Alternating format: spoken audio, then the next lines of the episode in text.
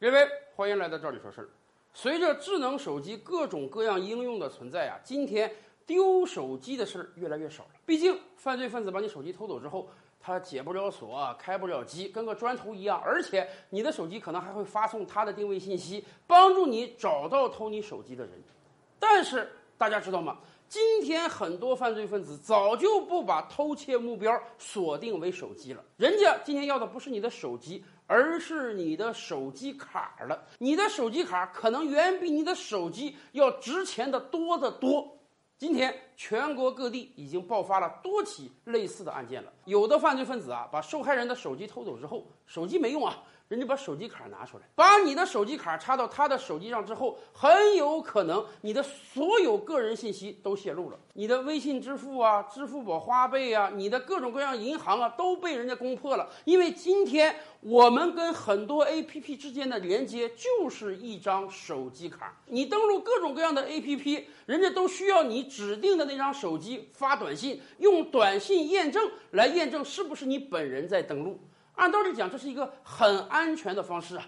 我自己的实名制手机卡，哎，发一条短信给我，我才能登到这个 A P P 上。这个 A P P 里面有我各种各样的信息，更关键的是有我的钱。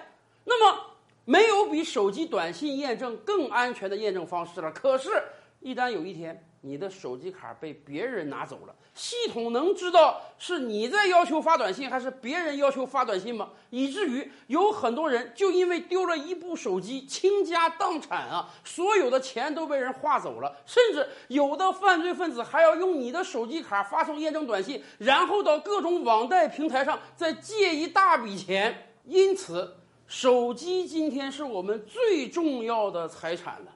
不是手机本身啊，而是手机那张卡，那张卡所联系的你的所有财产。也就是说，今天丢一个手机，你的所有损失远比以往要多得多。那么怎么办？我们给大家提供三条思路来保障自己的财产安全。首先，第一，在任何时候，如果你的手机丢失了，你一定要想到的是挂失。以往咱们钱包被人偷了，咱们第一时间想到的是我这个银行卡得挂失，别让人家给我盗刷了。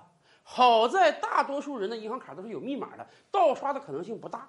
可是手机不一样啊！今天如果你的手机丢失了，最好第一时间找你的通信公司报备挂失，让他们停掉你这张卡，千万不要让运营公司给这张卡发任何验证短信了。当然，挂失有的时候是很难处理的，你还要向通信公司证明你就是这张卡的合法主人。所以还有第二招，那就是看好你手机的拼码。很多人，可能并不知道这个应用。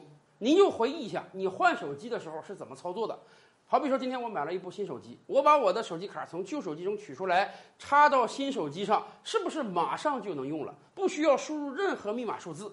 如果是这样，那就说明你的拼码没有启动。你就可以想到了，你换部手机，换个卡插上去就好用。那么，犯罪分子拿着你的卡换部手机插上去也好用。所以，你要启用你的拼码。什么意思？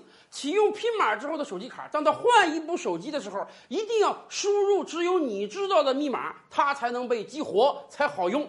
也就是说，你如果设置了拼码，那么你手机丢了也不要担心，毕竟犯罪分子没有那么强大的实力，在短时间内能够破解你的拼码，那么你的手机卡就安全了，没有任何人能够绕过你发短信，你的财产也就安全了。当然，还有第三种方案，很多朋友已经在实施了。很多朋友说啊，今天这个无现金支付实在是太厉害了。我的各种银行卡、各种支付啊、各种网贷平台啊，甚至我各种各样的虚拟资产，比如说我的游戏账号也好啊、微信账号也好啊、支付宝账号也好啊，都是跟我这个手机卡勾连的。一旦我这个手机卡丢了或者被别人截取了，太危险了。所以怎么办？人家想到了一个方案。我搞两张手机卡不行吗？有很多人已经这样干了，人家专门找了一张手机卡放到一个哪怕是老人机中，这张卡是专门为了收各种各样验证短信的。这张卡平时我就放在家里，或者就放在办公室里。什么时候需要手机登录的时候，我发的这个短信不在我这个手机上，而在我那个手机上。